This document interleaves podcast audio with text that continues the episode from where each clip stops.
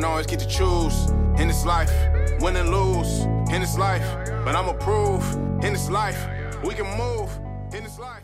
L'école, c'est plus fait pour que tu aies une, soit steady pendant exemple trois ans, puis tu aies la discipline puis l'autonomie d'aller suivre tes cours. C'est plus pour l'éthique, je pense, de travail que les employeurs regardent ça. Tu sais, quelqu'un s'est assis le cul pendant trois ans de temps pour étudier. Il veut probablement travailler, mais tu sais, côté connaissance, on s'entend que en- moi, c'était en comptabilité, puis ben, premièrement, je me souviens plus du tout de ce que j'ai appris au bac. Puis deuxièmement, tu arrives en entreprise, puis c'est zéro qu'est-ce que tu apprends à C'est exactement ça. Zéro, zéro. C'est exactement ça. Tu sais, moi, je me disais, quand je suis arrivée, moi, je travaillais pendant mes études universitaires, puis, puis genre, j'accueillais des stagiaires universitaires, j'avais pas fini mon bac. Ouais. Puis je réalisais que hey, je- j'ai appris plus en travaillant dans Ouais. la vraie vie que ce que j'ai appris à l'école. Puis je leur disais, tu sais, ce que tu apprends, c'est c'est important, mais c'est pas la clé de. Tu peux pas me remplacer demain. Non, clairement. Le système japonais, il est vraiment intéressant, c'est que généralement, Oui. c'est très différent euh, au Japon, en Chine, etc. C'est genre, tu as une place à aller où est-ce que tu travailles. Grosso modo, c'est ça. Tu commences à 20 ans, tu travailles là 40 ans, tu prends ta retraite. Ici, c'est vraiment le contraire. Et là-bas, leur système est fait que à peu près tous les employés arrivent avec la même connaissance étant jeunes, puis sont formés selon ce qu'ils aiment dans l'entreprise. C'est une culture que, c'est une culture qui est très axée sur la loyauté, là, le Japon. Fait que c'est très mal vu. Mettons que tu changes après 5 ans, là, hein, t'es quasiment barré du marché du travail. là.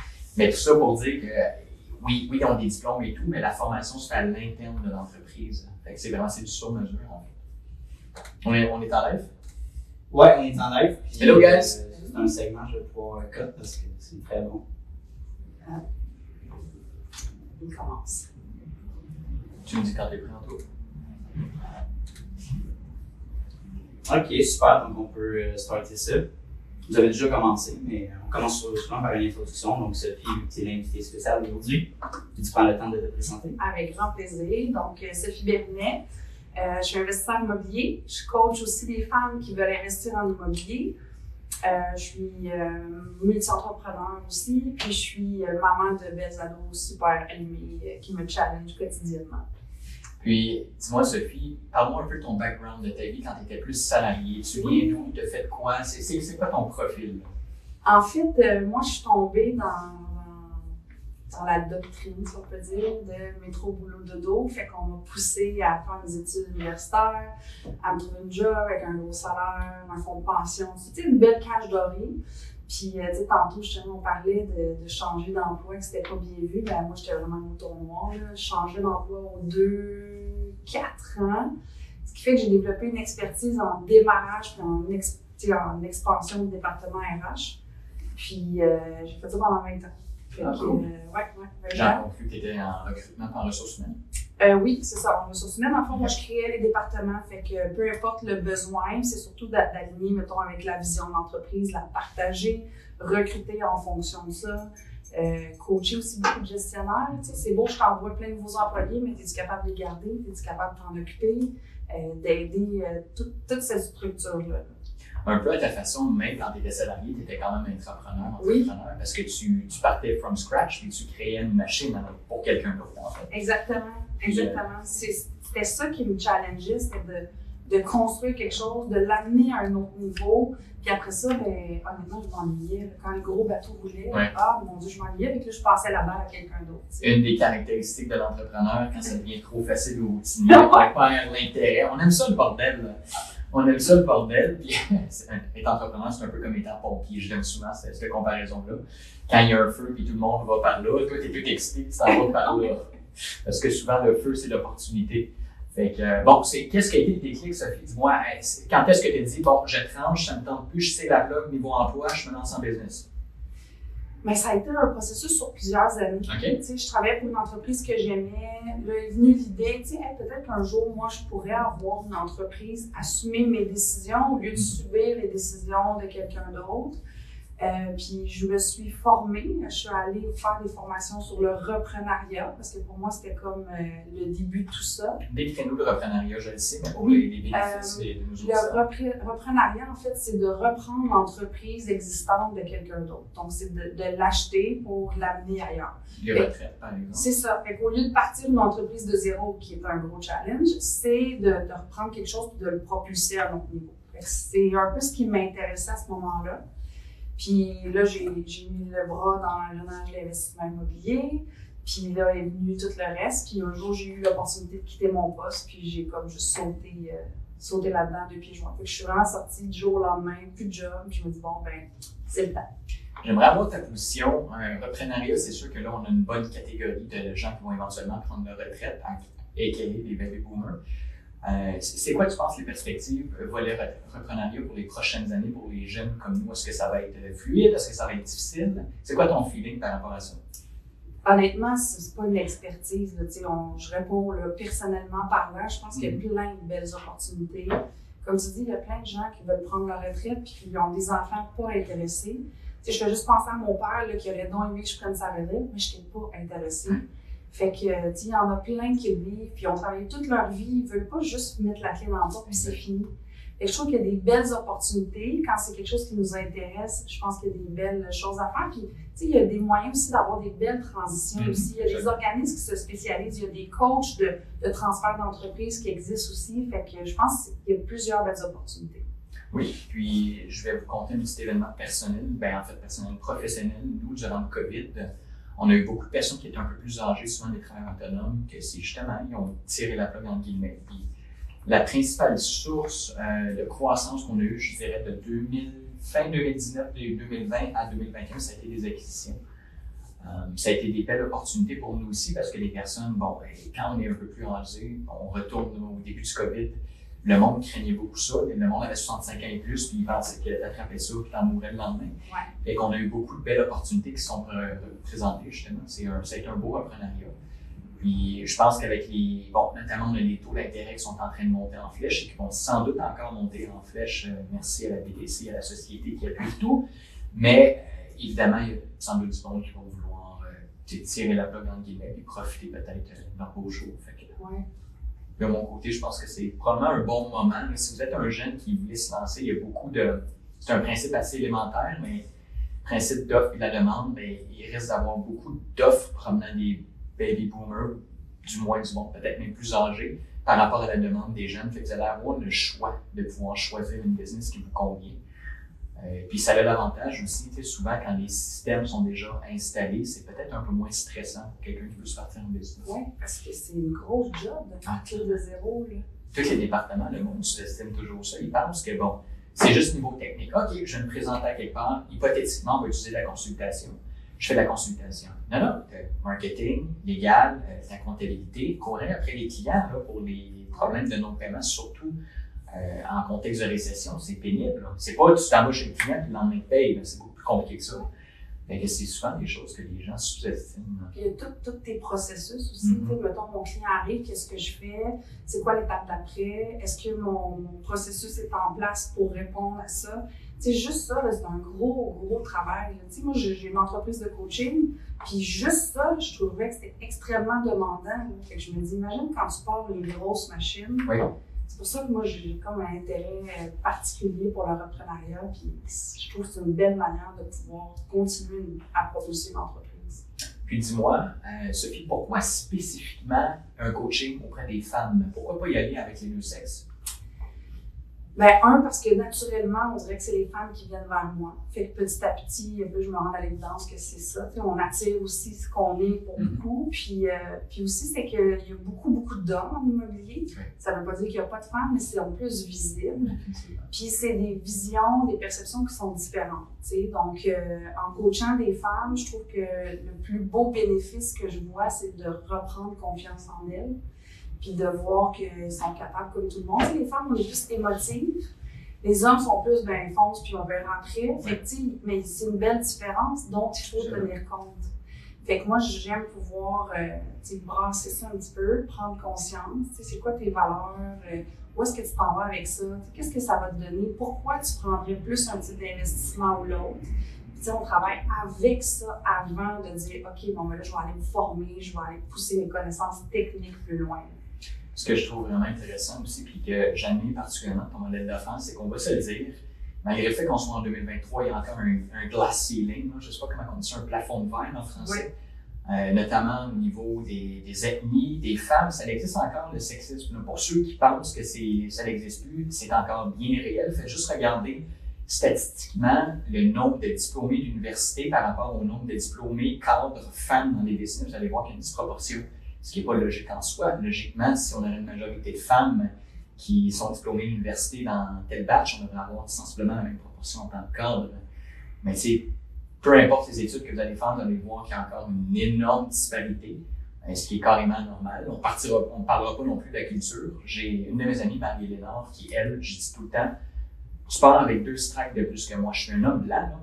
Je me présente au banquier plus ou moins consciemment, j'ai avoir plus de chances d'être approuvé que toi parce que tu es une femme de la peau noire. C'est tristement triste. Ouais. Mais c'est encore la réalité aujourd'hui.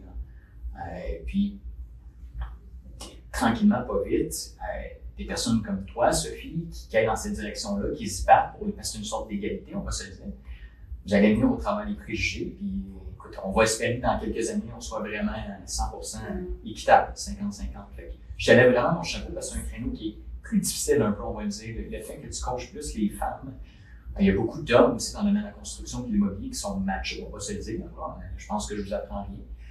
Fait que je trouve ça vraiment intéressant comme concept. On m'a déjà dit dans un commentaire sur un post que j'étais féministe. C'est quoi cette affaire-là de t'occuper juste des femmes?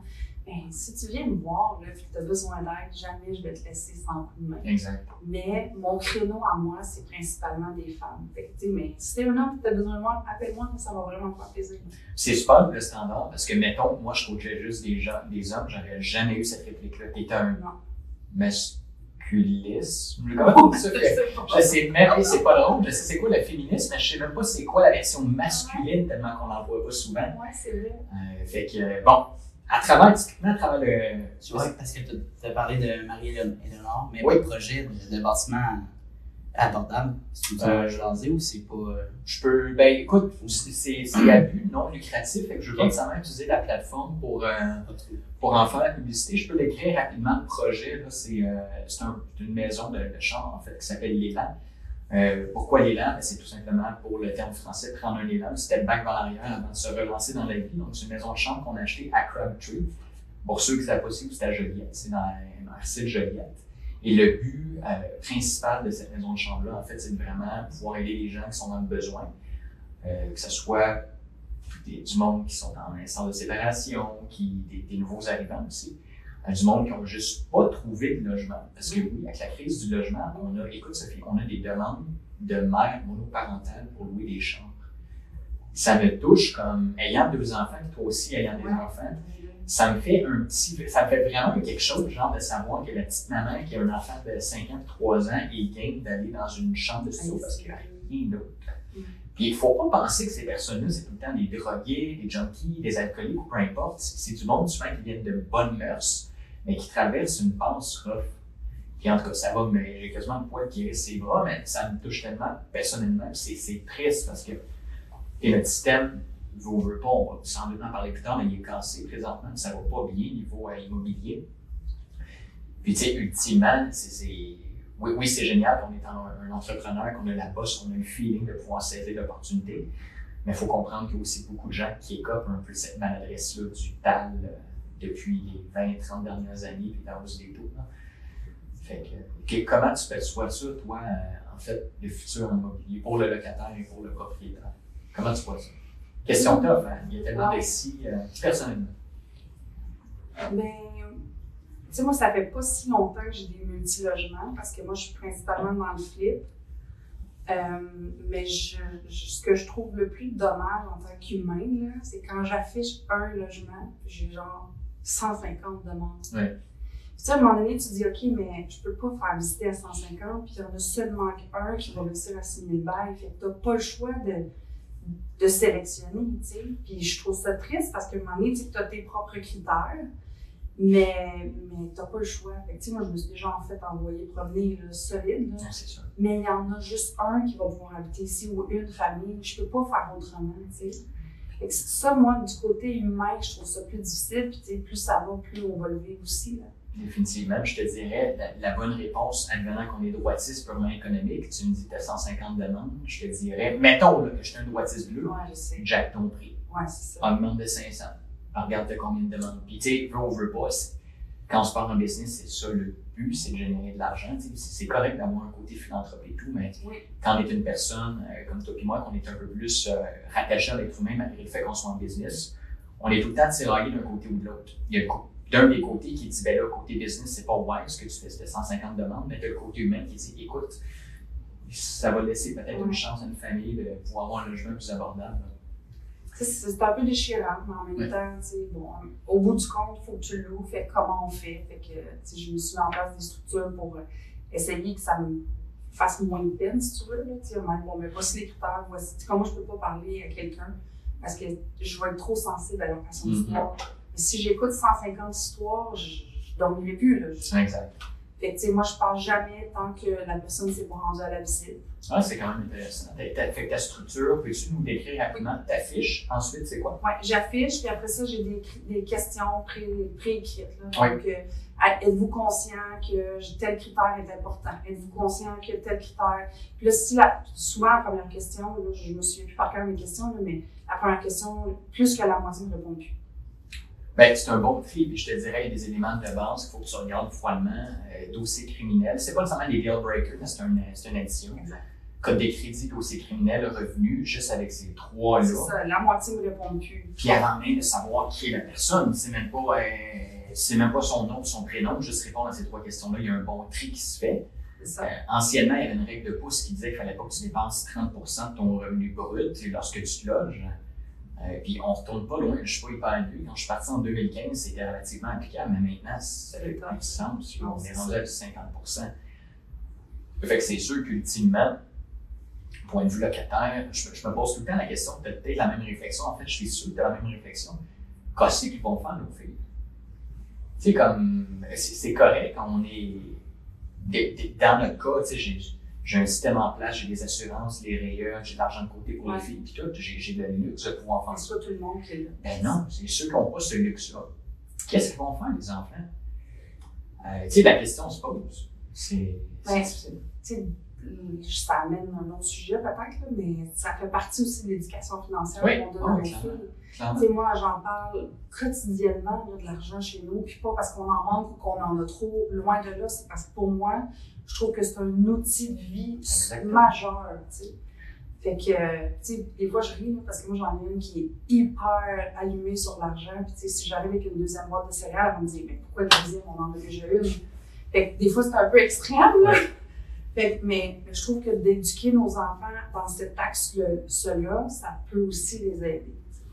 Effectivement. Puis il faut retenir, je pense que le point est intéressant, l'argent, c'est un outil. Oui. Euh, bon, premièrement, c'est un amplificateur. Fait que quelqu'un qui, qui, a un grand cœur, quelqu'un de bon, quelqu'un qui est altruiste, qui a de l'argent, va sans doute avoir un aspect philanthropique. Un douchebag ou un épée qui aime ça flasher, ben, il va peut-être devenir un trou de cul autant. faut juste comprendre que c'est pas l'argent qui rend comme ça, c'est juste un amplificateur de personnalité. C'est comme si tu un micro devant toi puis tu dis des paroles, ben, plus tu as de l'argent, plus ton micro est gros, que plus ça va avoir d'impact sur les gens.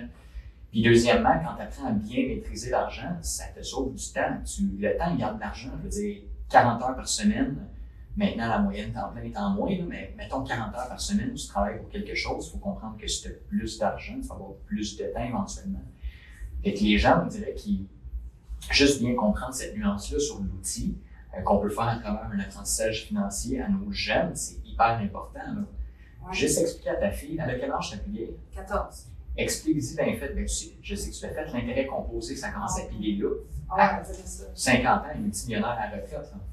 Euh, 100 pièces par semaine, mettons. 50 par semaine, whatever. C'est fou, là. Elle, L'impact du temps. elle comprend de faire de l'argent. Mm. Elle, elle voit ça parce que on- quand elle a eu 13 ans, on a ouvert son premier compte de banque. Hum. Fait que là, on a déposé l'argent qu'elle avait eu de ses cadeaux. Puis là, tu sais, elle voyait, ah, mais mon Dieu, ça fait juste descendre.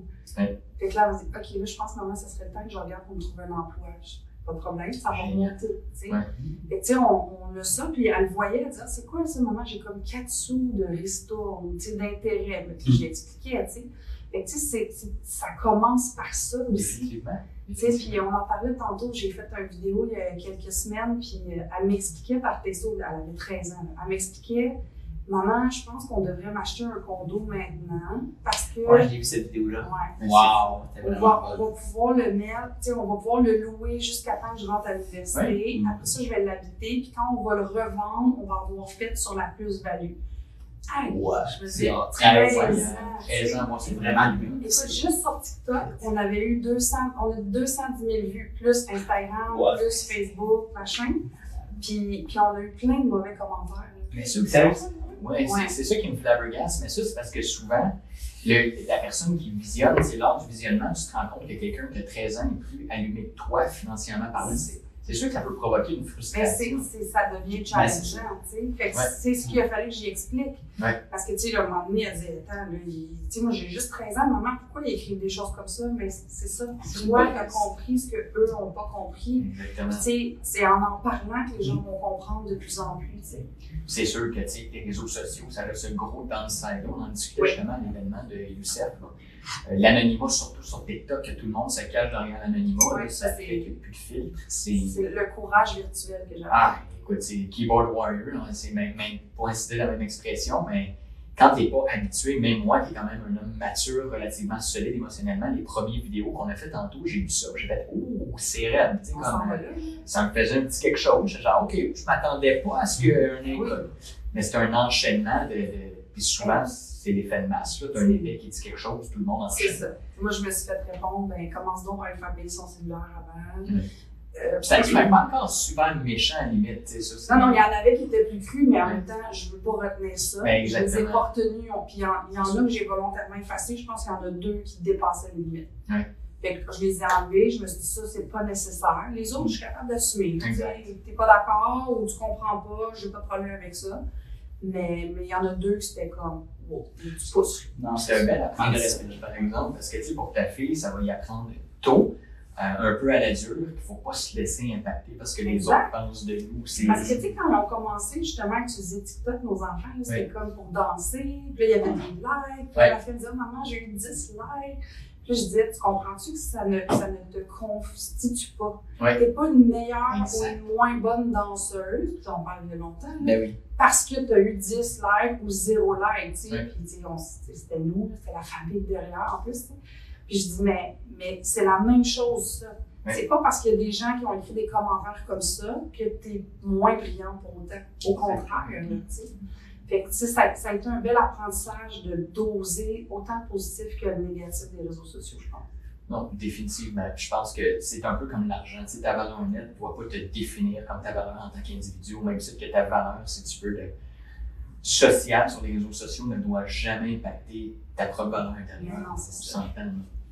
souvent, tu sais, je vous dirais que c'est le good side, c'est le downside, c'est on, on est rendu dans un marketing qui est très numérique, là. ça existe quasiment plus, là, des pancartes là, euh, avec la publicité. Fait que maintenant, il y a du numérique, bon, et tout va plus vite. hein. Ça, ça, je pense. euh, en fait, toi, tu dois l'avoir vécu. Euh, quand tu as commencé à travailler, Sophie, c'est pas trop indiscret, en quelle année sur le marché du travail? Euh, écoute, on a quand même 25 ans, euh, à partir de 2000, mettons. Tu sais, en 2000, le monde commençait à avoir des cellulaires. Mhm. Tu sais, si tu faisais pas Ah, vraiment ouais. appeler pour aller chez vous, tu sais, c'était plus. Maintenant, c'est genre, tu as besoin d'avoir ton cellulaire sur toi. La vie va vite. Mm.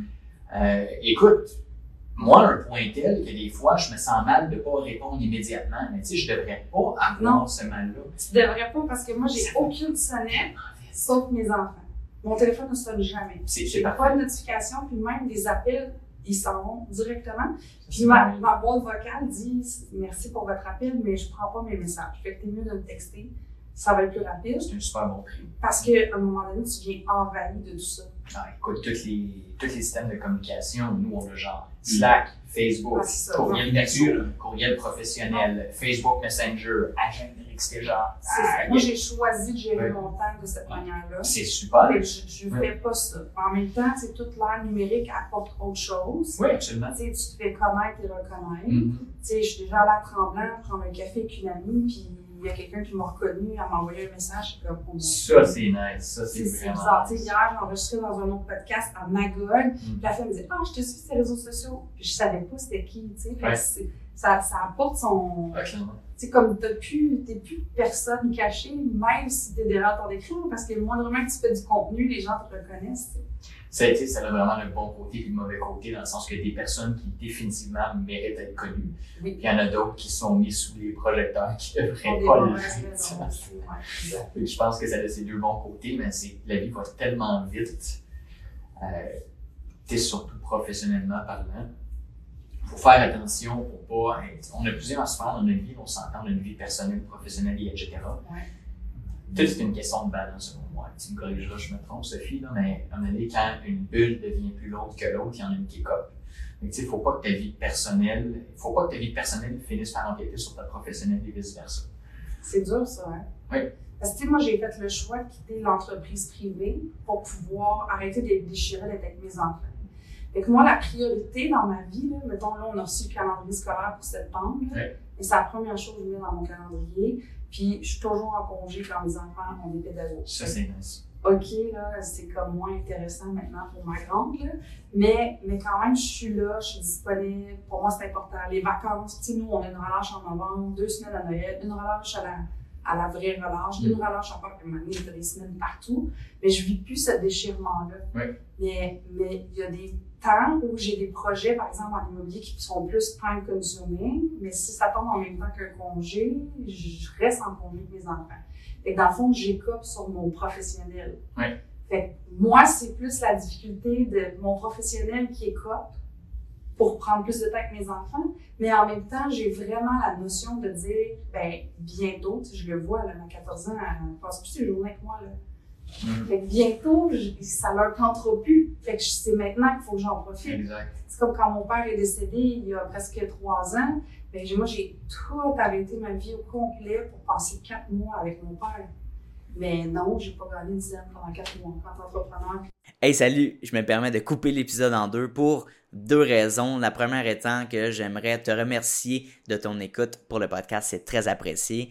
En fait, je me présente Anthony Vizina, je suis le créateur du podcast, simplement, euh, je suis animateur aussi. Donc c'est moi que vous entendez dans euh, plusieurs de mes épisodes avec mes invités. Donc merci beaucoup de ton attention, c'est très apprécié. Ensuite, la deuxième raison pourquoi que je fais une petite pause en ce moment, c'est tout simplement de présenter mes services, puis c'est quoi en fait Vizina Media. Donc, ce qu'on fait ici, c'est que on va prendre un créateur de contenu, un brand ambassadeur, un, entrepreneur tout simplement qui a une entreprise, qui a un but en tête et qui veut s'implanter sur les réseaux sociaux. Un concept euh, un peu clé en main qu'on offre pour nos clients en ce moment, c'est on vous invite pendant deux heures de temps dans notre studio, puis on s'assoit ensemble, puis on va poser des questions sur tes buts, tes ambitions, sur du business knowledge, sur tes aspirations, sur quelques anecdotes qui se sont passées, peut-être un petit peu euh, comiques dans ton entreprise ou dans ta vie personnelle. Puis ensuite de ça, on va couper, puis on va segmenter les meilleurs moments de cet euh, entretien-là qu'on a avec toi.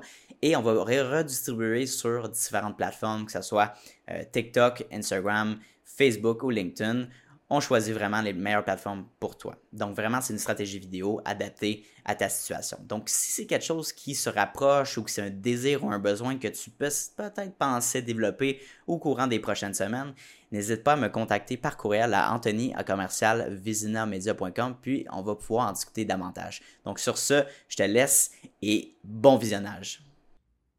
C'est une question de priorité. Je ne sais pas si vous avez vu le, le vidéo de qui était virale il y a un an ou deux. C'est un professeur qui a un bocal Oui, qui explique le sens des priorités. Je vais vous l'expliquer. C'est un professeur qui a un, bo- un bocal qui explique quoi, à ses étudiants, selon les priorités, il faut, faut que tu sois capable de bien faire fitter tes priorités. Fait qu'il y a des roches, euh, il y a, il y a des grosses roches, il y a des petites roches, du sable et de l'eau, si ma mémoire est bonne, qui explique que pour commencer, tu dois mettre les grosses roches. En l'occurrence, pour Sophie, c'est sa famille. Oui. Elle met les grosses roches, c'est bateau calendrier. Ensuite, tu mets la petite roche qui va se glisser dans la grosse roche. Ensuite, le sable et ensuite l'eau. Mais si, par exemple, hypothétiquement, euh, le sable, ça serait ta vie professionnelle, puis tu le mettrais dès le début, tu seras pas capable de tout faire fitter le reste. Fait que tout est une question de balance, surtout d'être capable de, tu sais, de bien agencer tes divers, euh, les divers sphères dans ta vie. Fait que je trouve ça vraiment intéressant parce que ta priorité numéro un, c'est tu cannes tes rendez-vous avec euh, ben, tes rendez-vous, tes, tes moments avec tes filles, puis après, tu mets tes, euh, ton professionnel en conséquence. Mais, mais tu sais, en même temps, j'ai eu 20 ans de carrière avant. Ouais. J'ai bâti des choses. Tu sais, si quelqu'un m'écoute aujourd'hui, vont me dire, mais là, tu sais, j'ai 20 ans, je ça. compagnie.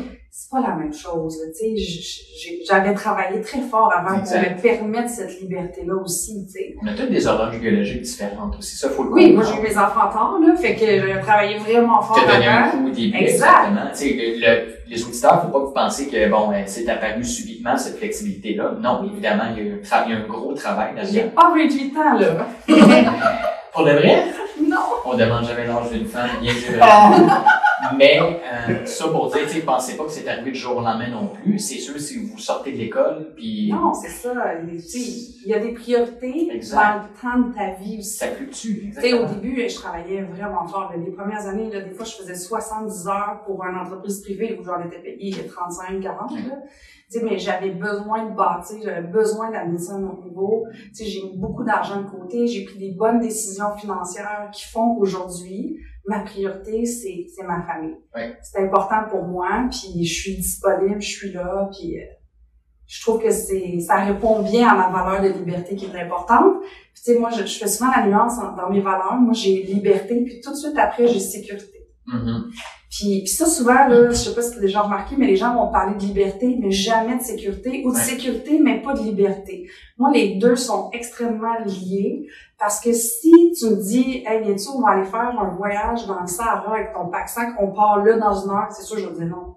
C'est sûr, je vais dire non. Premièrement, je suis princesse, je n'irai jamais faire ce genre de voyage-là. je m'assume, mais c'est que j'ai besoin d'avoir un filet. Fait que, tu sais, si tu me dis, OK, on s'en va là, on va coucher dans les auberges jeunesse, voici les adresses, on va, Mm. là, je me sens en sécurité, je vais y aller. Et c'est la même chose, sais, ma, ma sécurité aujourd'hui, alors je, je, je suis rendue, me permet de vivre ma liberté. Définitivement. Puis ça, tu as un point super important que j'avais apporté dans mes un podcast à un moment donné. Dès que j'ai eu des enfants, mon volet sécurité, il a déjà fait 10 crans. Voilà. J'étais genre, fuck, si, si je fuck up quelque chose, Voilà. C'est plus juste moi qui est comme, tu moi, il n'y a pas de problème, je peux aller dormir sur le divan de mes chums, pogner un petit deux et demi, etc. Là, t'es rendu avec une blonde, deux enfants, la charge, un véhicule, et tout le kit. Fait que le volet, comme, tu sais, j'étais plus un j'ai- j'étais encore un go getter, mais quand j'étais plus jeune, euh, juste, on retourne en 2015-2016, je prenais beaucoup plus de risques. Dans- même dans mes placements financiers, c'était genre en ligne. On crée ça sur la mise de fonds, sur la carte de crédit. Puis, je l'ai fait. C'est marges étudiants, carte de crédit, tout. Ça me dérangeait pas. J'étais au courant du risque. Je fais bon, on me paye des cas, ça va arriver, ça, ça, ça, ça, ça. Aujourd'hui, tu me dirais ça, hein, tu veux t'acheter ce multi-là et tu mets, mettons, 30, 40, 50, 100 000 sur une carte de crédit. Je ferais des malade. Avec ton 11 là. Ben, c'est ça. Mais tu sais, c'est surtout, Pas le ben, moment. le- l'obstacle du taux, c'est même avec les filles, je serais comme, Ouais. fait que ça change tranquillement, pas vite. Je pense que les valeurs aussi. Toi, ça n'a pas fait liberté, sécurité tout d'un coup du jour au lendemain. Ça s'est fait graduellement. C'est pas, souvent, c'est pas noir ou blanc en business. Faut comprendre que c'est gris.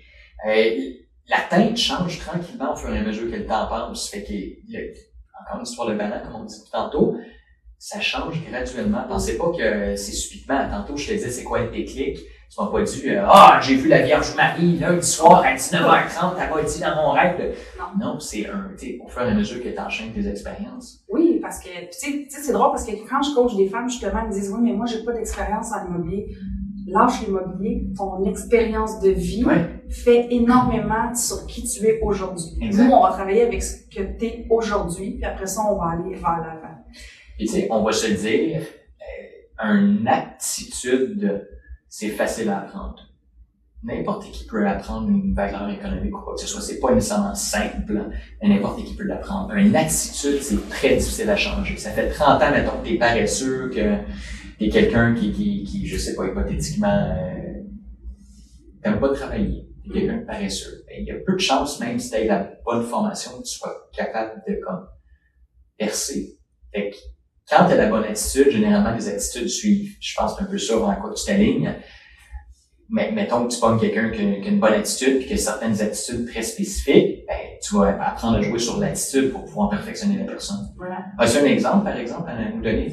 Ben, mais je pense à un couple justement que j'ai aidé il y a quelques mois, puis euh, eux ils ont fait euh, plein de formations, tu sais, de haut niveau, deux ingénieurs, euh, des gens hyper brillants, Ouais. et ils étaient coincés dans leur peur, dans leurs fausses croyances. Ça, c'est tout le temps le problème. Puis, Ouais, ouais. puis le mois qu'on a terminé, ils ont fait leur première acquisition de Plex, ils ont fait un 100 000 de profit à l'achat. Ouais. Fait que, tu sais, mes honoraires, pour eux autres, c'était une goutte dans l'océan. Parce que eux, ils savaient pas pourquoi ça bloquait. Ils avaient tout ce qu'il fallait. Puis vraiment un couple hyper brillant, là. Ça a été un plaisir de travailler avec eux autres. Puis, mais on a travaillé là-dessus. Eux, ils pensaient que, mettons, ça prenait absolument un partenaire entrepreneur pour prendre la portion des travaux. Tu sais, on, on a réfléchi là-dessus, on a amené ça à un autre niveau. Puis, ah, mais non, j'ai juste à engager quelqu'un, tu sais. C'était, ouais, c'est un beau, euh, un bel exemple, justement. De changer une attitude. Parce que les autres, ils avaient toutes les aptitudes, les connaissances. là. Ça, souvent, c'est un peu contre-intuitif, mais quand tu as trop de connaissances, c'est souvent une erreur, ben, une erreur. Souvent, les ingénieurs sont tellement forts sur les calculs que ils ont, ils ont de la misère à essayer de passer par-dessus. On s'entend, je peux comprendre, c'est une déformation professionnelle. Tu vas stamper un pont qui va accueillir 100 000 personnes par année. Si tu fais une erreur et le pont plante, tu comprends que ça fait 10 ans qu'on te dit t'es dans la t'es dans la merde, t'as des bonnes assurances. Fait que quand il arrive pour aller en immobilier ensuite, c'est plus difficile, mais on appelle ça la paraly- paralysie de l'analyse ou l'analyse qui paralyse, Ouais. pour, pour faire plus simple. Ça arrive à beaucoup de personnes. Je connais beaucoup de médecins qui veulent pas s'engager en immobilier ou en business ou en déplacement quand c'est des génies. C'est du monde qui sont géniaux, mais ils ont tellement peur de l'erreur de par leur formation professionnelle et leur connaissance qu'on on dirait que on a deux cerveaux, là, mais il y a un cerveau qui est tellement fort que le côté plus aventureux euh, se fait par la logique. Fait faut Tu là, tu, tu donnes des cas, des gars, voyons, des cas de, académiquement, Ouais. tu sais, médecin, ingénieur, tout ça, mais même monsieur, madame, tout le monde, là, la, la majorité de mes clientes, mes, mes couples clients, eux, ils vont aller se former, mettons, en investissement immobilier, mais ils, ils- ils se surforment parce qu'ils Mhm. pensent qu'ils ils sont à un cours de trouver la clé qui va leur permettre enfin de bouger. Puis, ce que je leur dis souvent, c'est, tu sais, il y a le, le 80-20 dans tout, hein. Exact. Que 80% c'est de la connaissance, puis 20% c'est, non, 80% c'est ton mindset, 20% c'est ta connaissance. Exact. Puis là, je leur fais prendre conscience, mais où t'investis le plus gros de ton argent? Et ils disent, ah, dans la connaissance, 20%. Dans, le- dans le mauvais Pareto, dans le Exact. 20% Pareto, c'est vraiment génial comme comparaison, puis c'est tellement vrai. Première fois que j'entendais ça, et je disais tantôt justement qu'à chaque podcast, je- je- j'assimile Mhm. une théorie vraiment intéressante, le, le Pareto, si on veut, le, Mais en immobilier, tout le monde le dit, c'est, c'est Absolument. 80% de mindset, 20% de technique. Mais t'investis tout dans ton technique. Exactement. Puis honnêtement, je suis l'exemple parfait. J'ai pas énorme, je connais le roughly là, comment calculer les valeurs économiques et tout, mais je peux te garantir que tout le monde qui sort de l'INREX le calcule mieux que moi. Je peux te garantir que tout le monde qui travaille en courtage hypothécaire le calcule mieux que moi. Mais je suis capable de prendre mes gosses à deux mains, des fois prendre des risques calculés puis investir. J'ai jamais fait un step back. Je suis capable de lever des fonds aussi en conséquence. Fait que, mais j'ai pas les connaissances de la plupart du monde qui sont formés. Parce que t'as pas cette barrière mentale-là de Exact. dire la prochaine connaissance va m'aider.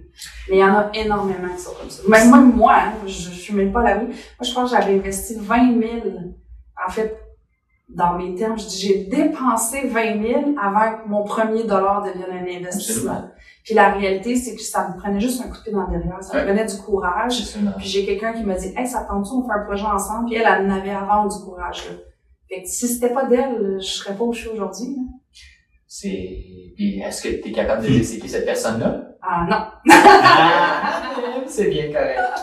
Fait que, ben, je pense qu'on a tous aussi une personne dans notre vie, est Ouais. dans le cheminement entrepreneur qui, qui a un impact, qu'on se souvient d'elle le reste de notre vie, Oui.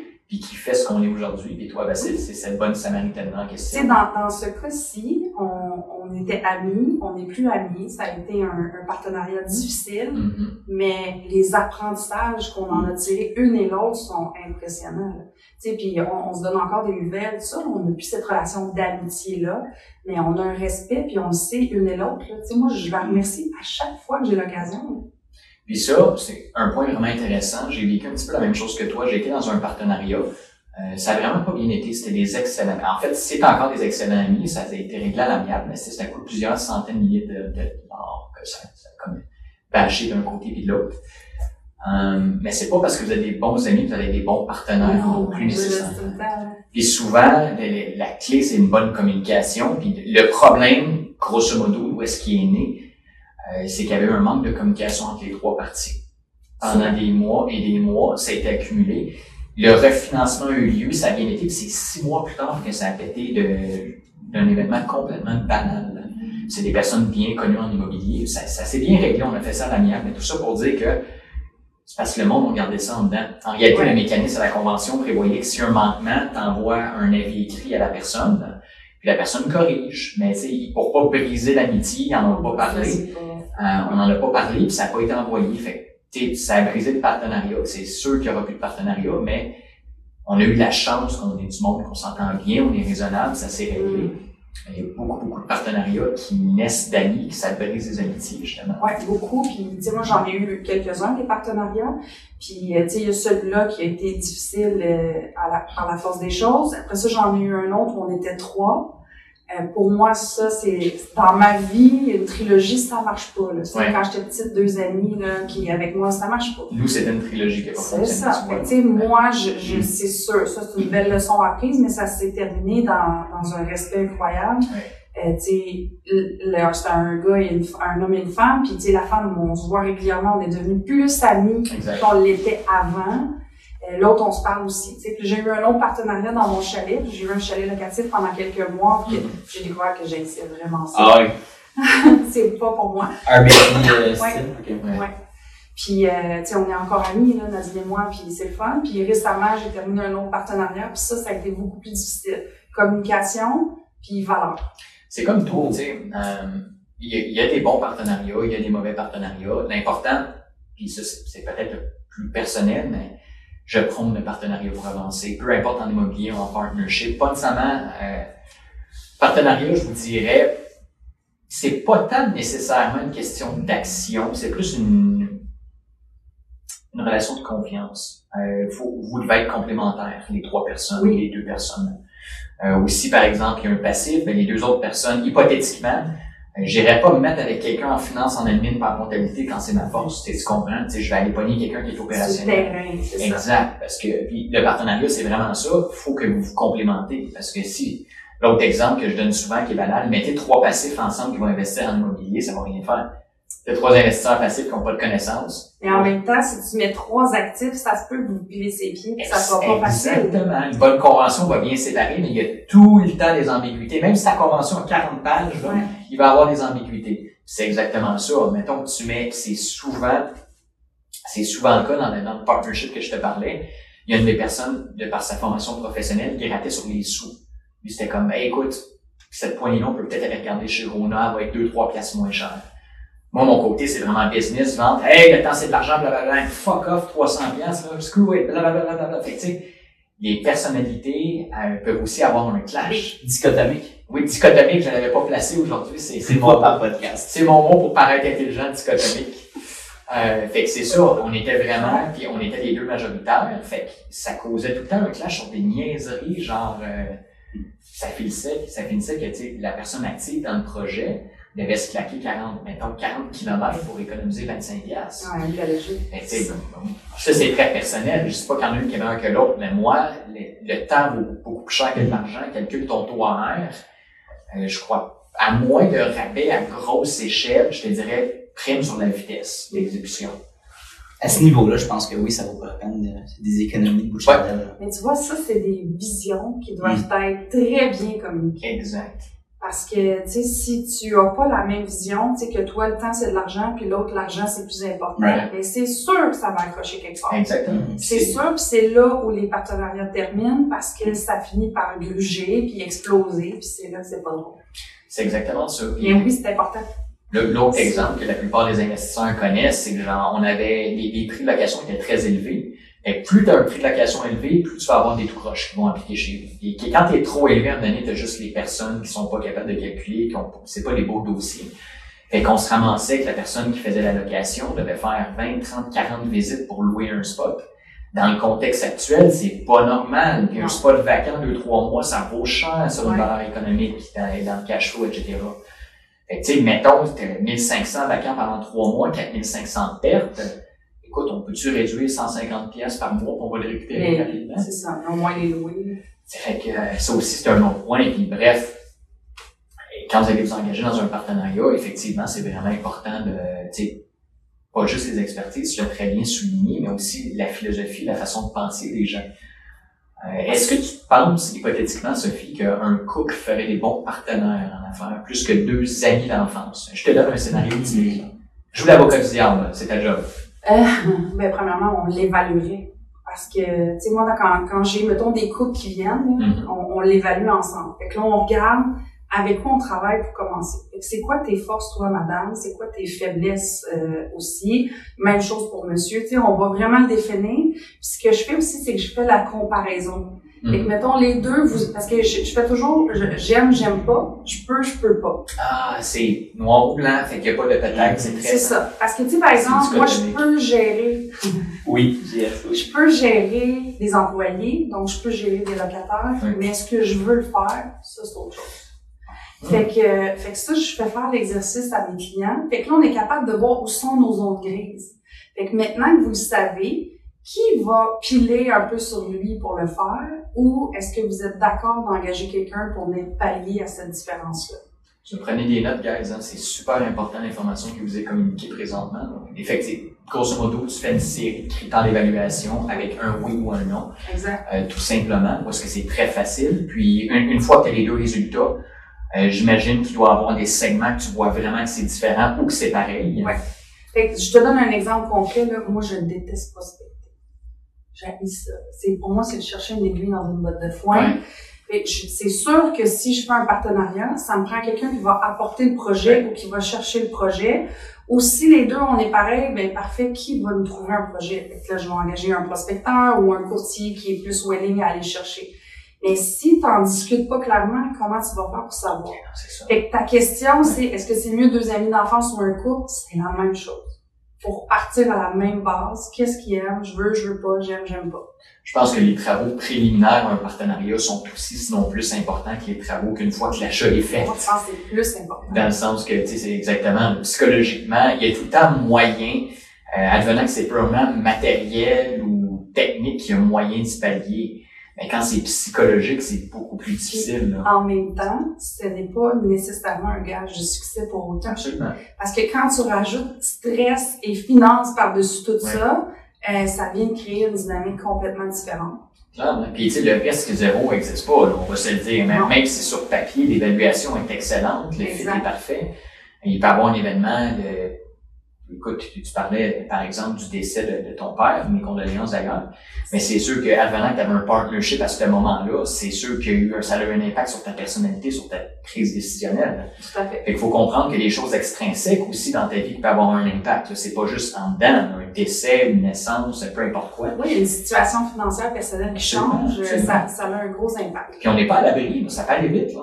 Demain matin, tu as une business qui est super rentable, tu es hypothétiquement arpenteur, tu te pètes la jambe, tu apprends Ouais. le cancer, tu aucun contrôle là-dessus. Tu absolument aucun contrôle. Là. Exact. Que, tu sais, tout ça n'est pas gage de succès. Dans un partenariat, j'ai même fait deux tests de personnalité. OK. Puis j'ai regardé longtemps la personne aller avant de dire OK, peut-être que ça serait intéressant. Puis ça a fini quand même. On voit vraiment le côté enfant. Je trouve ça super important. Parce que en fait, tu mises sur les humains. Puis moi, je dis tout le temps, les humains, c'est beaucoup plus compliqué que les chiffres. Mais tellement. Les chiffres 0-1, bon, et mettons que tu parles en binaire 0-1, où il n'y a pas de, de semi-vérité avec les chiffres. Les humains, c'est tout le temps si, mais c'est pas une couleur ou une autre. C'est, il y a tout le temps des teintes différentes. Puis on s'entend que qu'est-ce qui va faire foirer un partnership va rarement être les chiffres. Ben, en fait, ça peut être les chiffres, mais c'est la gestion qu'on va en faire. C'est ça, c'est le gestion. Il y a- la gestion émotive, la gestion du stress qui vient avec ces chiffres-là. Fait que, ça peut partir d'une donnée très, très euh, factuelle. Exact. Mais ce que l'humain va en faire, c'est là que ça va commencer être plus difficile. C'est ça la différence généralement entre. je- ce que je dis toujours, c'est que c'est pas mieux un employeur qu'un employé. Les deux, c'est on est dans une dans une symbiose que les deux sont importants. S'il y avait juste des entrepreneurs, ça fonctionnerait pas. S'il y avait juste des employés, ça fonctionnerait pas. La règle de pouce, c'est le 98-2. Il y a à peu près 2% d'employeurs pour 98% d'employés. Fait que c'est un marché en équilibre, si tu veux. Mais faut comprendre que l'un est essentiel à l'autre. Puis en partnership, c'est un peu le même principe avec les personnalités. L'un est essentiel à l'autre. Fait que ça se peut que la personne qui soit plus euh, rationnelle, si tu as trop de rationnel, tu trop de personnes qui sont logiques, pas assez d'émotifs, peut-être que ça fonctionnera pas le Exact. partnership non plus. Peut-être une question de symbiose, d'équilibre. Tout à fait. Fait que, euh, parle-nous un peu de ton dernier projet. Pas besoin de dire les dates ou euh, peu importe. Juste roughly, je veux savoir c'est, c'est quoi. Mon- C'est quoi la vie de Sophie? En fait, mon dernier projet, c'était euh, un semi-commercial qui devait être transféré en commercial. OK. Euh, ça s'est pas déroulé comme prévu. Qu'est-ce qui s'est passé? euh, ben en fait, euh, les taux ont augmenté considérablement. On est dans une municipalité où la législation est pesante. Euh, ça prenait des plans, des calculs d'ingénieurs, tout ça. Donc, euh, ça a été complexe. Euh, on avait une locataire qui devait se reloger. Donc, ça aussi, ça a pris du temps. Fait qu'il y a une accumulation de, de données moins intéressantes qui a mené à la fin du partenariat. Ce qu'on me disait tantôt, c'est que c'est pas tout le temps intrinsèque. Tu vois, extrinsèque, les taux, euh, tout le monde en des hausses, mais je pense que tout le monde en immobilier a eu un peu une claque sur la gueule quand on a vu l'augmentation qui était aussi euh, rapide et subie et qui non seulement a été soutenue, mais elle va continuer selon moi. Puis euh, tout le monde s'est fait pogner dans le blindside. Écoute, il y a des gros investisseurs chinois, des grosses corporations chinoises qui sont en faillite, même BlackRock en arrache un petit peu, qui est une des plus grosses sociétés immobilières du monde et la plus grosse des États-Unis, si ma mémoire est bonne. Fait on n'avait aucun contrôle là-dessus. La hausse des taux, on savait que ça allait arriver, savait pas trop ça allait être quand, savait pas trop ça allait être combien. La municipalité, ça c'est la même chose. Je pense que c'est le la plupart des promoteurs immobiliers, des entrepreneurs immobiliers disent tout le temps la même chose. On a comme deux poches, ok? On a une poche d'un côté qui dit, une poche, une, une entité qui dit d'un côté, on a besoin de plus de logements. Puis t'as la même entité, des fois c'est la ville qui dit on a besoin de plus de logements, puis la même entité te donne un paquet de règlements. Ouais. Faut que tu aies quatre arbustes à trois pieds de la rue, puis c'est important que le soleil rentre à 18 degrés, mais pas à 2h38 le quatrième jour du mois. Puis c'est les deux. Le, le message est complètement différent. C'est deux instances du, comme, qui disent des choses complètement différentes, fait que ça provoque C'est énormément de dans, dans frustration. ce projet-là, excusez, dans ce projet-là, on voulait, tu sais, une des possibilités, c'était de garder en logement celui d'en haut. Puis la ville a fait comment? Non, c'est pas possible. Vous allez devoir repasser par tout le processus de demande de permis, de recalcul. en crise du logement. Exactement. En Je me mais attendez, là, on n'a pas commencé les travaux. C'est un, marché, un appartement que je peux Ben, me mettre sur le ouais. marché comme là, là, aujourd'hui. Non. Ça ne tente pas de simplifier les processus. Écoute, la, la rive sud, ils me font capoter avec ça aussi, la rive sud de Montréal, pas le Québec, là, mais la rive sud, c'est genre, on manque beaucoup de place, hop, on va vous rajouter une taxe sur l'infrastructure. C'est ça. OK. T'as le gouvernement avec euh, la PHCLEC qui encourage, là, évidemment, ils ont resserré les critères dernièrement. T'as la PHCLEC qui encourage, de l'autre côté, t'as Trudeau qui pleure au micro parce qu'il manque de place, euh, il manque de place pour les nouveaux arrivants. On se comprend du cas PHCLEC, c'est le gouvernement fédéral, c'est, c'est, c'est les mêmes poches. Fait que c'est sûr que ça provoque énormément de frustration. Puis ça d'ailleurs, c'est un des principaux, un des principaux éléments de la crise actuelle. C'est, c'est plus intéressant à construire. Puis je veux dire, les taux sont élevés, les banques sont frileuses, la PHCLEC se, re- se resserre, euh, peut pas augmenter tes prix locatifs. Ça crée une Le registre qu'ils veulent mettre en place. Le fameux registre du loyer aussi. Bon, ça, euh, Ça, c'est quoi, exactement? Pour faire simple, euh, tous les locataires vont avoir, écoute, j'ai pas suivi les, les dernières nouvelles, mais vont pouvoir, je sais pas si ça va être un devoir, mais vont pouvoir écrire euh, le dernier prix qu'ils ont payé. On a déjà une Oh. analyse qui est prévue au bail, mais le problème, c'est qu'il y a beaucoup de propriétaires un peu plus douteux qui ne marquent pas des vraies données, puis il n'y a pas vraiment de façon pour le locataire de vérifier. Fait qu'ils veulent instaurer un registre en conséquence. Bon. Right. Écoute, il y a tellement de paramètres. Est-ce que ça va être bon? Est-ce que ça va être mauvais? Je, je, parle un petit peu à travers mon chapeau, mais j'ai l'impression que ça n'aidera pas les locataires. Parce qu'il y a beaucoup, beaucoup de vieux propriétaires qui louent vraiment des ça du marché. Tu vas juste voir que ton voisin paye 600 pièces de moins. Mm. Le propriétaire va augmenter ses prix. J'ai vraiment le feeling que ça va être ça. Bon, j'ai pas de boule de cristal, c'est le fameux euh, proverbe qu'on dit souvent en immobilier. Mais c'est, c'est, c'est, c'est pas, euh, ça va pas être une tâche facile, autant pour la, la ville que pour, pour les locataires de tenir ça. Fait qu'on est à la veille en immobilier d'un, d'un tournant parce que, bon, toi aussi, ça fait que si vieille que ça. T'as juste connu des belles années en immobilier dans Ouais. le sens que, tu sais, depuis 2005-ish, ça va bien. Euh, ça fait 15 ans, quasiment 20 ans que ça va bien. Le cycle immobilier est en communauté, printemps, automne, hiver. Ben, en fait, on a juste connu du printemps et de l'été. La plupart des, des nouveaux investisseurs, je nous inclus dans le lot, pas connu vraiment la crise des taux de 80-90. On n'a pas, euh, on n'a pas connu des débandades. Mon père me disait qu'en immobilier, en 80, l'immobilier avait perdu comme 20% Oui. euh, moi, dans ma tête, tu dis ça, je Imagine. dis, voyons, impossible. Impossible, ça peut pas arriver. Ils nous disent des taux. Les taux étaient de 20% Ah ouais. Chris, le taux est comme à 4,75, je pense, présentement, puis tout le monde est sur le bord de, de se tirer. Ouais. Avez-vous peur, justement, de, que ça crash euh, encore plus? Moi, j'ai un blocage. Je, je, ça, c'est quelque chose que je bloque volontairement. Tu veux pas... euh, Non, je pense pas à ça. Tant que ça arrive je suis rendu là, je Ouais. verrai. Parce que sinon, euh, là, mon hamster, parce que moi, j'ai une colonie d'hamsters, ça se met à partir, fait que je fais comme de l'aveuglement volontaire.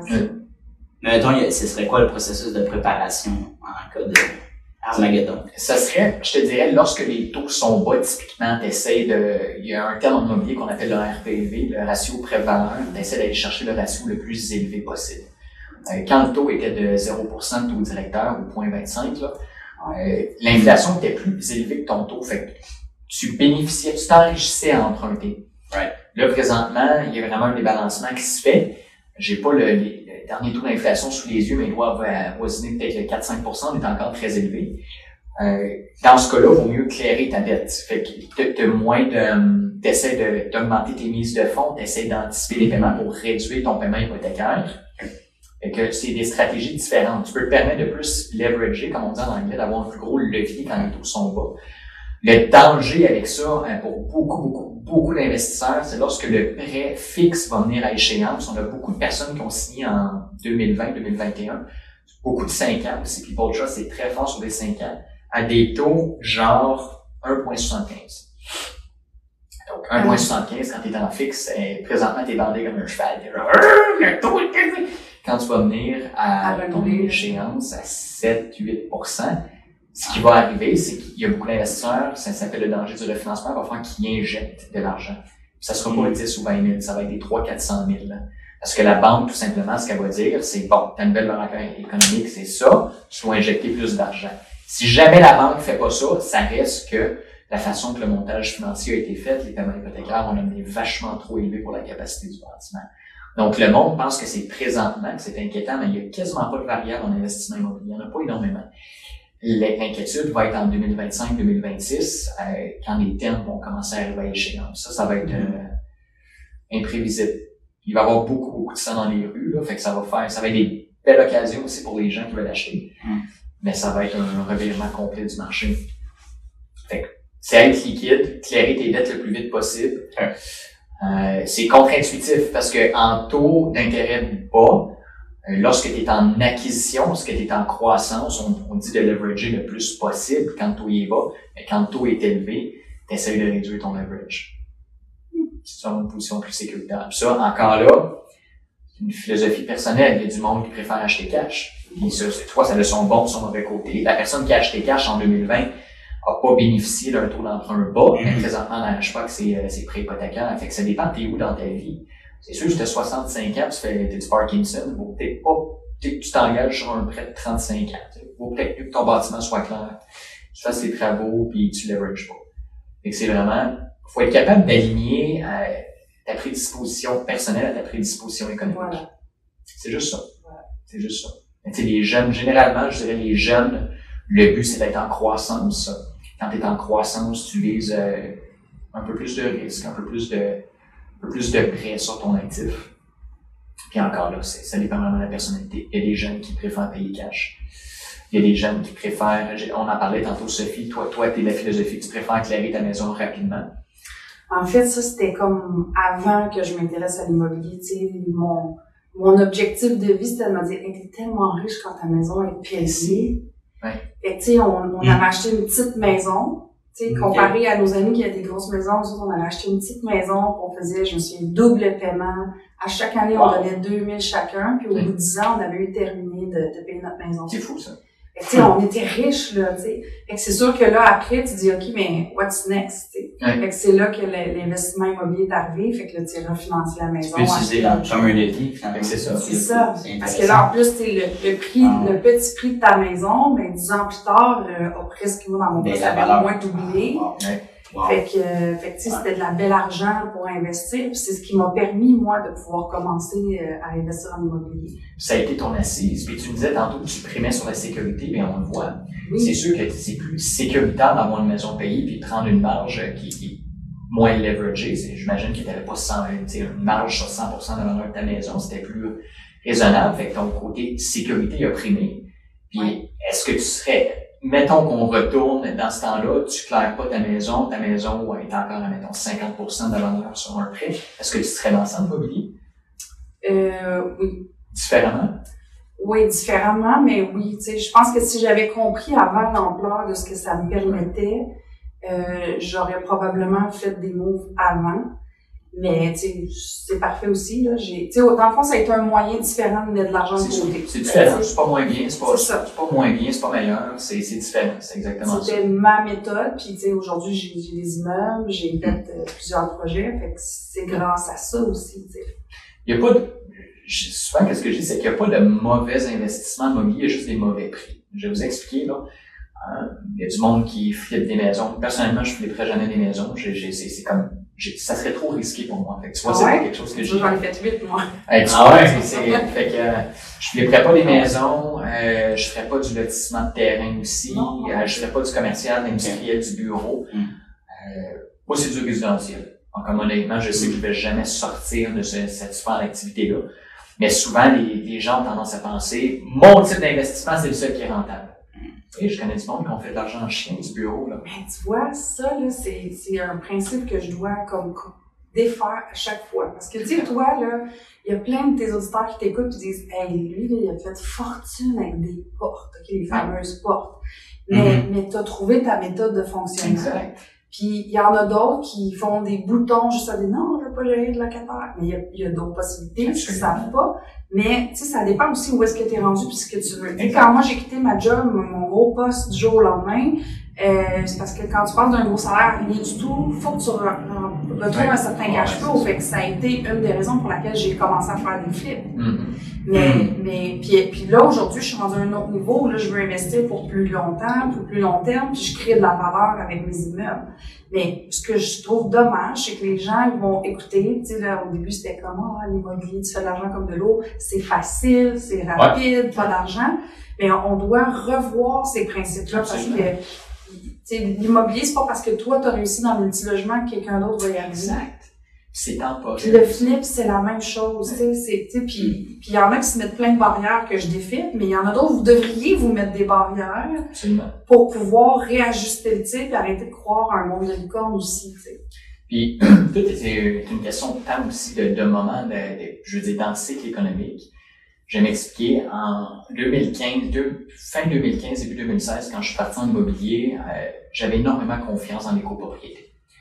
Moi, c'était des copropriétés, puis écoute, il y avait des gros courtiers hypothécaires, puis des banquiers, puis des pseudo c'est c'est- c'est spécialistes, pas facile dire pseudo spécialistes, Ouais. me disaient que c'était vraiment un investissement de banque. Sérieusement, ils me disaient non, fais pas ci, fais pas ça, euh, les frais de condo, etc. Mais tu sais, j'ai les, les spots où est-ce que j'ai acheté, c'est principalement Montréal, Laval, où est-ce que c'est très multi-ethnique, où est-ce que quand les nouveaux arrivants arrivent, c'est des personnes qui sont fortunées, des Asiatiques, souvent beaucoup de spots asiatiques où c'est des Européens qui arrivent ici, beaucoup d'argent. Fait que c'est des spots qui ont pris énormément de valeur. Puis, je commençais déjà à voir dans le temps le flux migratoire qui était vraiment plus élevé. sais, on voyait vraiment qu'il y avait une tendance plus d'immigration. Fait évidemment, moi, mon thinking, c'était quand les immigrants arrivent ici, bon, première des choses, ils veulent s'implanter à quelque part parce que ça parle relativement anglais, parce que c'est la langue qui est le plus parlée dans le monde. Fait qu'on va investir à Montréal, pas à Laval, dans les hotspots. Je me mets dans la peau du nouvel arrivant, je me dis, ça me tente peut-être pas d'aller à sais. Je, je veux commencer par vivre un peu downtown, dans ma langue, puis une copropriété. Soit que je vais louer, soit que je vais acheter, c'est quelque chose de petit, plus flexible. Il y a un principe en immobilier, plus ton actif est gros, plus tes, tes menottes sont, sont têtes, dans le sens qu'ils sont durs à casser. Quelqu'un qui a un 100 portes, c'est beaucoup plus difficile à vendre qu'une copropriété. Donc, je parle de cette prémisse-là. Je me dis, Christy, ça va bien créer une, une pression haussière, c'est condos au fur et à mesure que les, les années vont avancer. Malgré le fait que tout le monde me disait que c'est un investissement d'épais, j'en ai acheté, je pense, 14 en 3 ans. Puis ça l'a pris, bon, j'ai eu un coup de pouce avec le COVID, là, je vous le cacherai pas que ça a été un accélérateur qui n'était pas prévu. Mais les- la plupart des copropriétés ont doublé, il y en a qui ont triplé euh, de valeur. Mais tu sais, tout ça pour dire, j'avais ce thinking-là dans le temps, le monde me disait que c'était vachement stupide. Est-ce que je le referai aujourd'hui? Clairement pas. Avec les changements de législation, loi C'est 16, difficile. loi 141, je le ferai pas du tout aujourd'hui. Là, le- on a atteint comme un stade en copropriété que le prix de location est rendu démesuré de façon basse. Il est trop bas par rapport au prix de la propriété. Fait que vraiment plus moyen d'avoir un cash flow zéro. Là. Dans le temps, j'avais un cash flow zéro. C'est comme je faisais pas de profit en termes monétaires en fin de mois. Par contre, ça capitalisait beaucoup. On avait des taux bas. Ça, il y avait beaucoup d'inflation aussi. Aujourd'hui, les taux sont rendus tellement élevés que c'est rendu un trop gros cash flow, mais la stratégie que j'ai adoptée il y a 5, 6, 7 ans serait pas la même aujourd'hui. Faut, faut que ta personnalité aussi puis ton style d'investissement s'adapte au marché. Exact.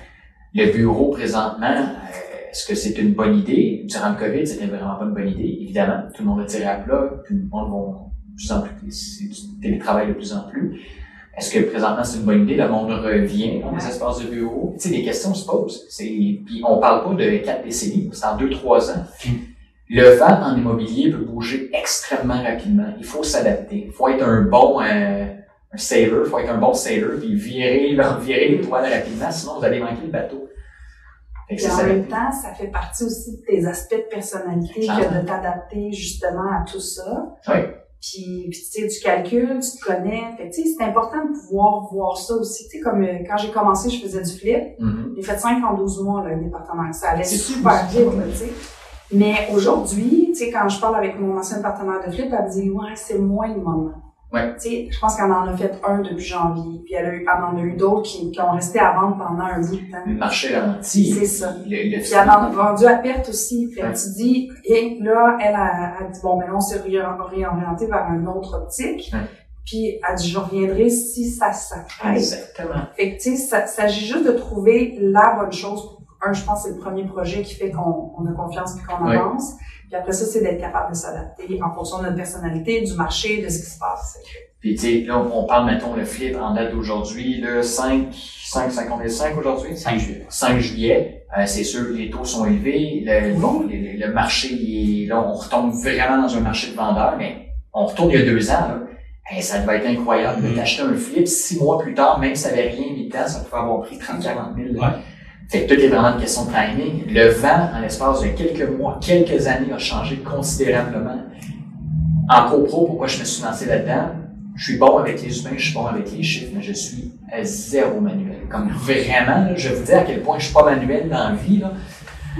J'avais installé une balançoire, c'est comme un hamac que je vais mettre dans mon sous-sol. J'arrive, petit Joe connaissant, tac, tac, tac, tac, tac, dans le plafond pour essayer de pogner le beam. Je pense pogner le beam.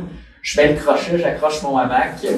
Là, j'avais pas 13 ans, ça fait 3 ans de ça. J'accroche la hamac, arriva ce qui arriva, le crochet lâche, ça me fait en tête, j'ai j'ai la tête en sang, je monte en haut, ma blonde se demande qu'est-ce qui se passe. C'est mes skills manuel, ok guys? Fait que pensez pas non plus qu'il faut être bon au manuel pour se lancer en immobilier. Moi, je peux t'en compter un récent, là. Vas-y. J'ai une locataire qui est arrivée justement le 1er juillet, puis elle m'envoie une photo, elle dit C'est-tu normal qu'il n'y ait pas de femme dans la salle de bain?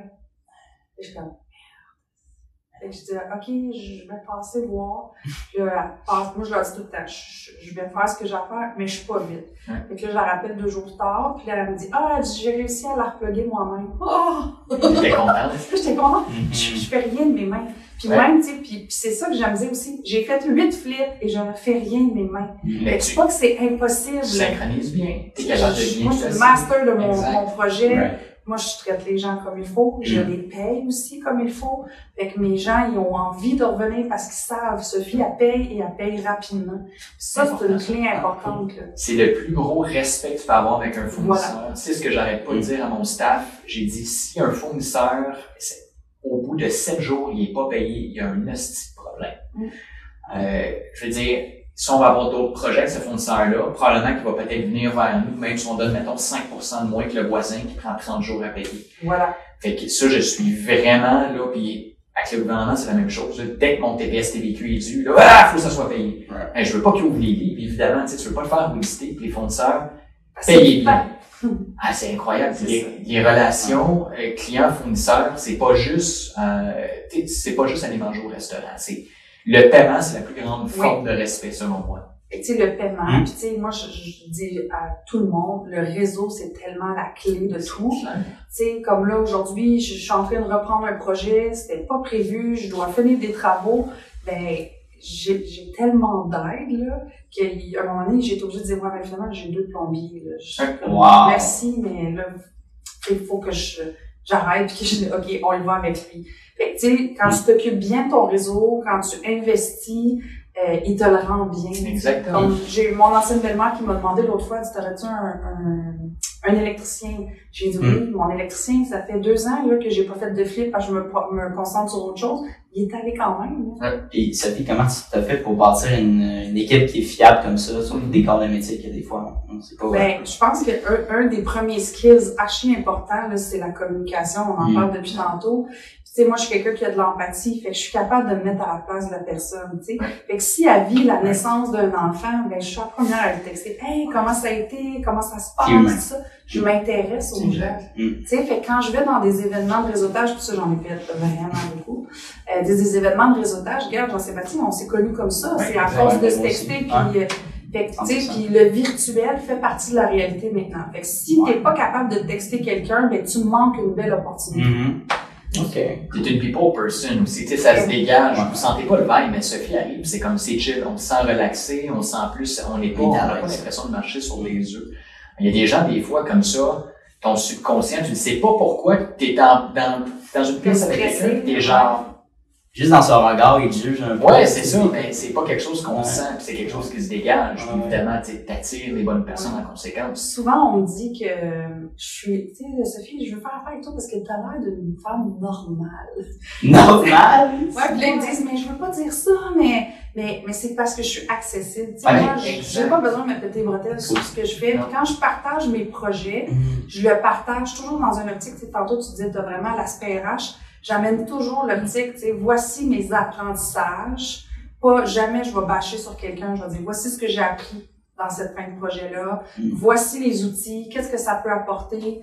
Puis, euh, puis c'est dans le non-jugement aussi. Puis ça, je pense que les gens le savent et le ressentent. tu sais. Quand t'es toi-même, l'authenticité fait partie de mes valeurs. euh, OK.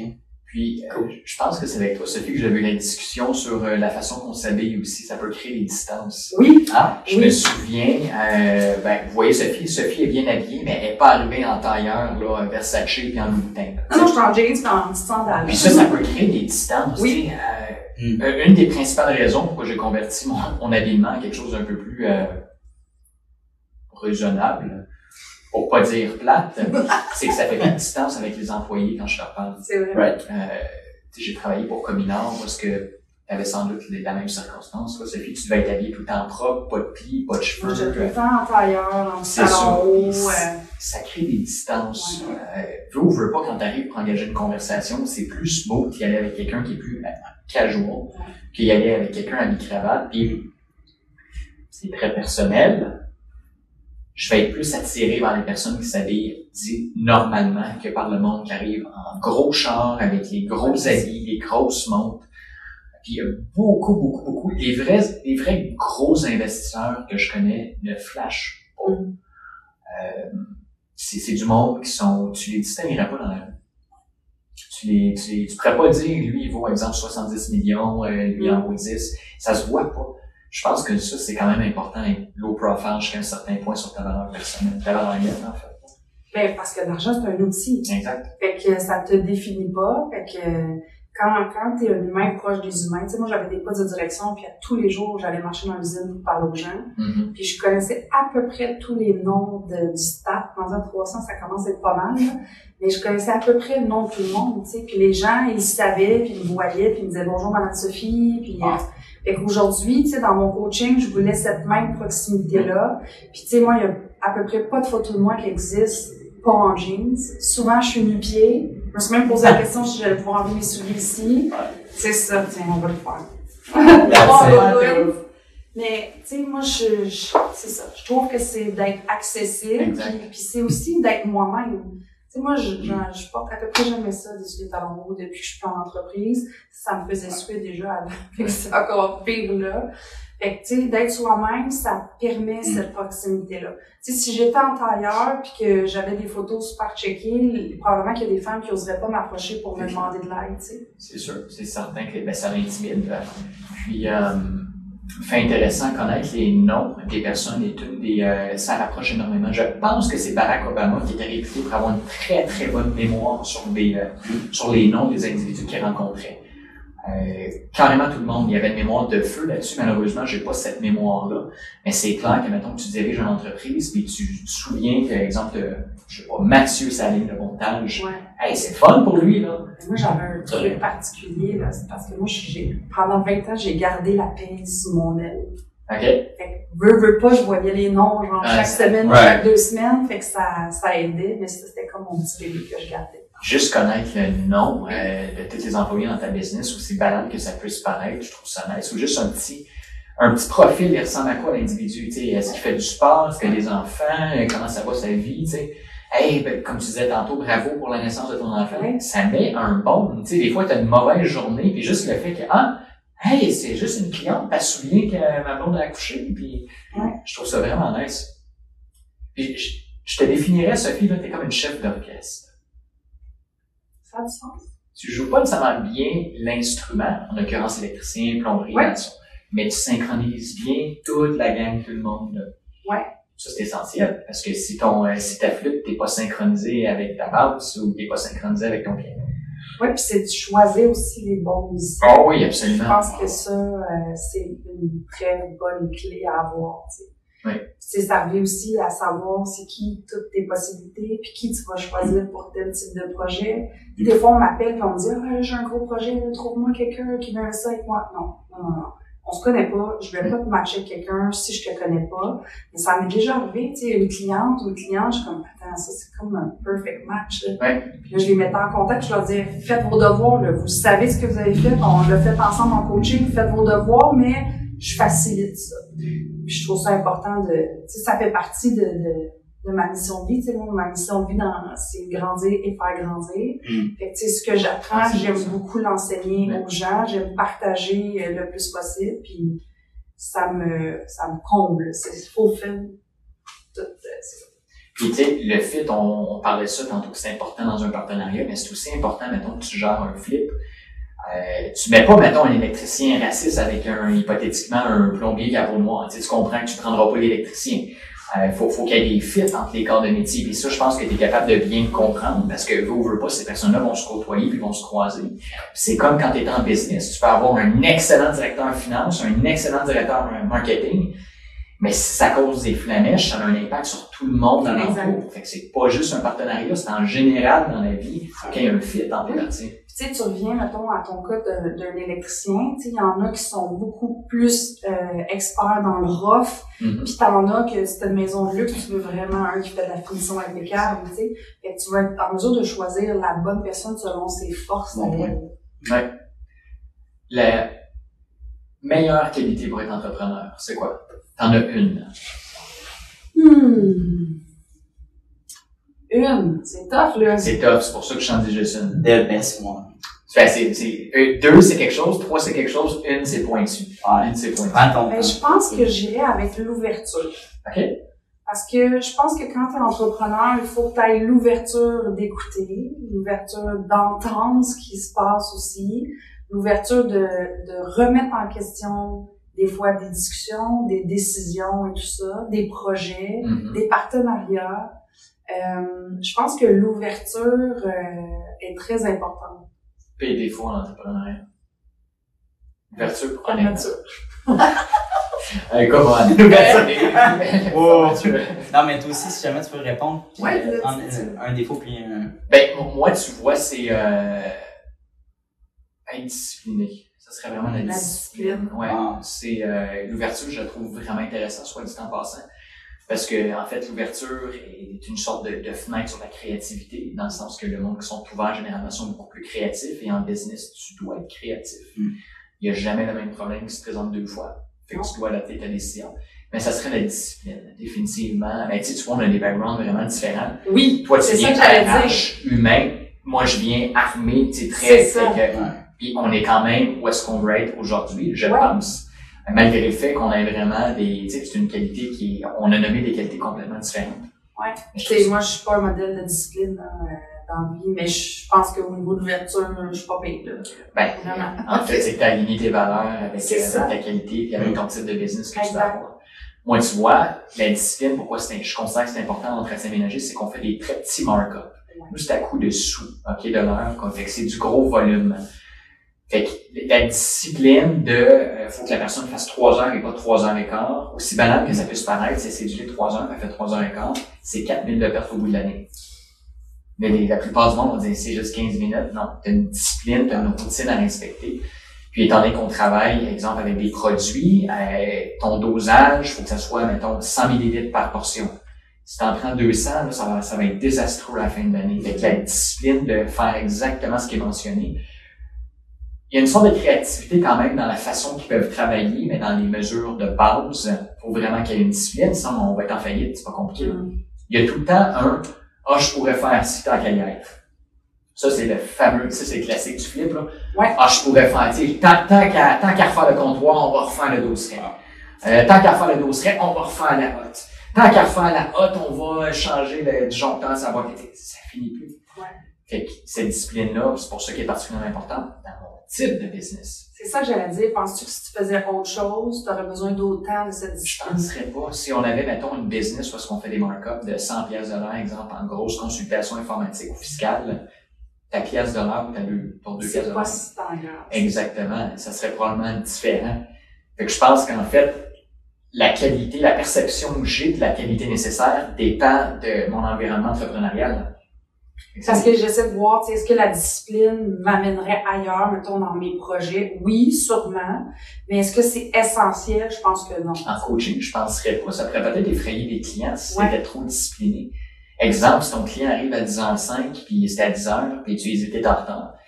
Euh, moi, c'est quelque chose que je ferais dans mon type de business, mais dans le tien, ça pourrait créer une distance, tu sais, c'est que... Mais, mais je le fais sans le faire parce que, tu sais, moi, je- ça fait partie de ce que je fais, mais j'ai un ensemble de, de mandats, tu sais.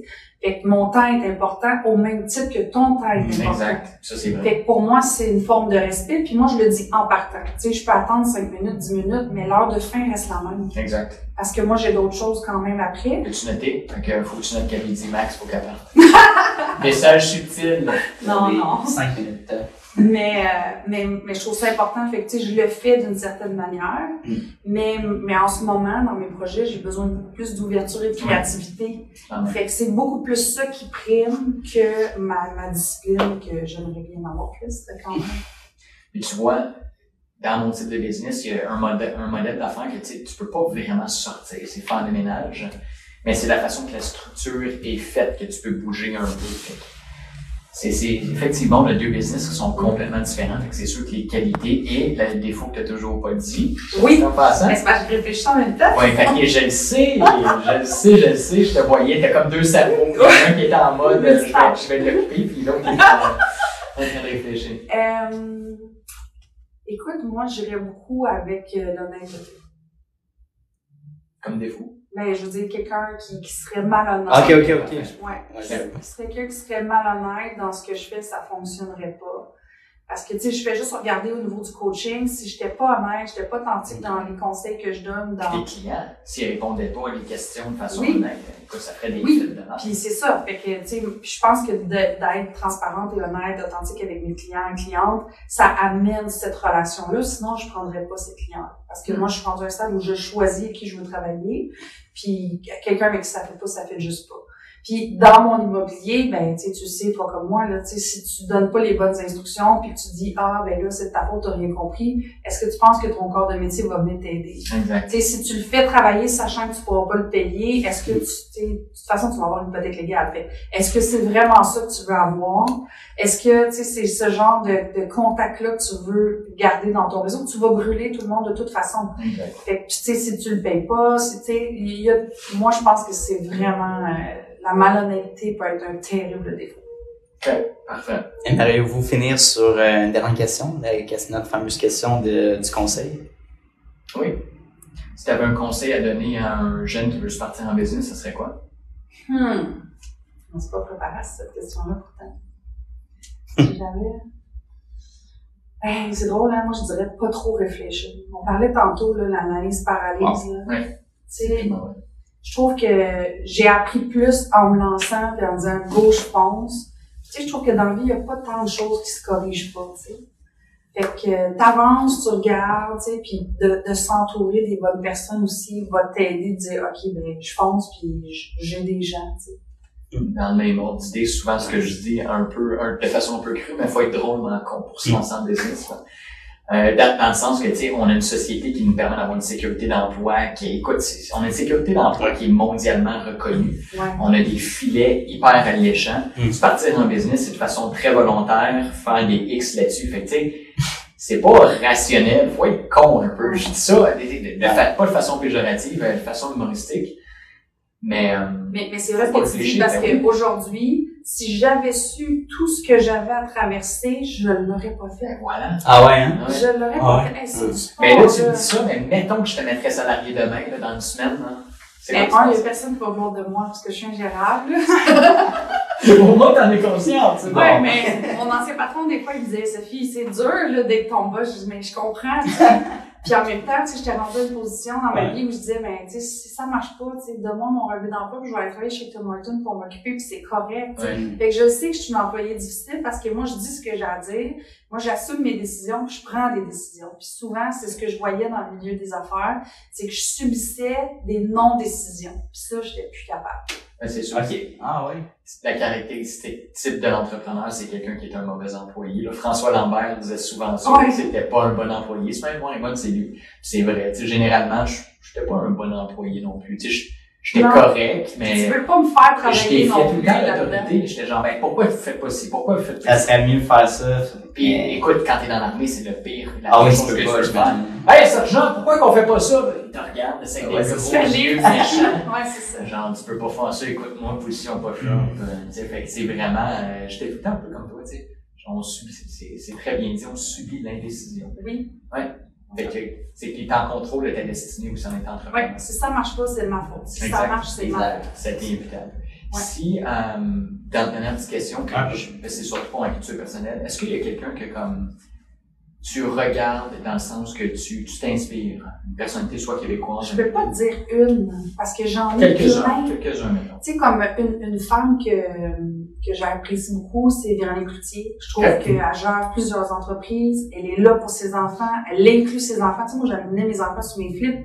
Mes filles Mm. viennent sur mes projets. Tu sais, Fait que je- pour cet aspect-là, je trouve ça vraiment impressionnant. Mm. Tu sais, j'ai des gens immobiliers là, que, que, que je regarde aller puis je trouve ça inspirant. Tu sais, c'est comme un petit peu de chaque genre. Je suis pas, euh, je suis pas, je suis vraiment pas groupie non plus. Tu prends beaucoup d'ingrédients Ouais. tu fais une belle recette avec Ouais, sais, c'est mon fameux chef d'orchestre qui va Ouais. chercher ce que j'ai besoin Je trouve ça vraiment nice. Vraiment. Alright. Un petit mot pour la fin, Anto?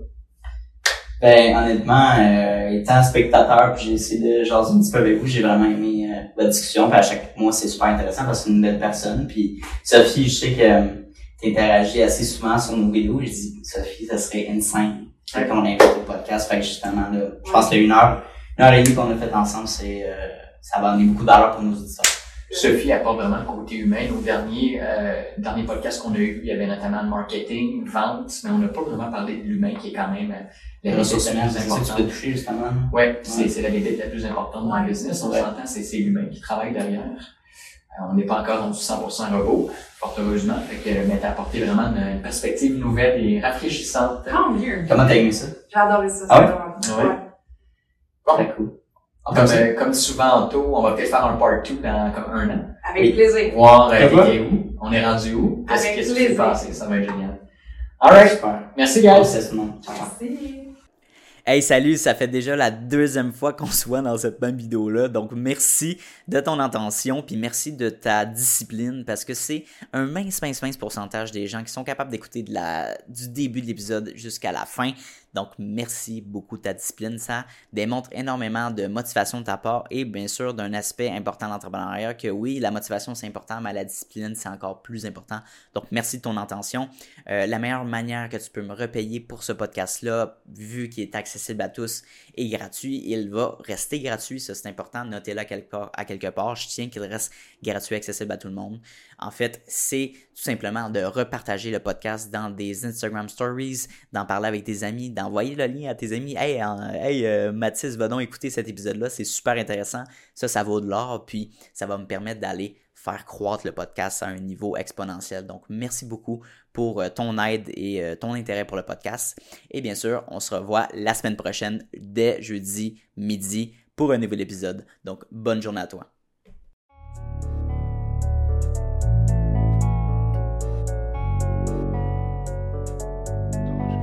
You don't always get to choose in this life, win and lose in this life. But in this life, we can move.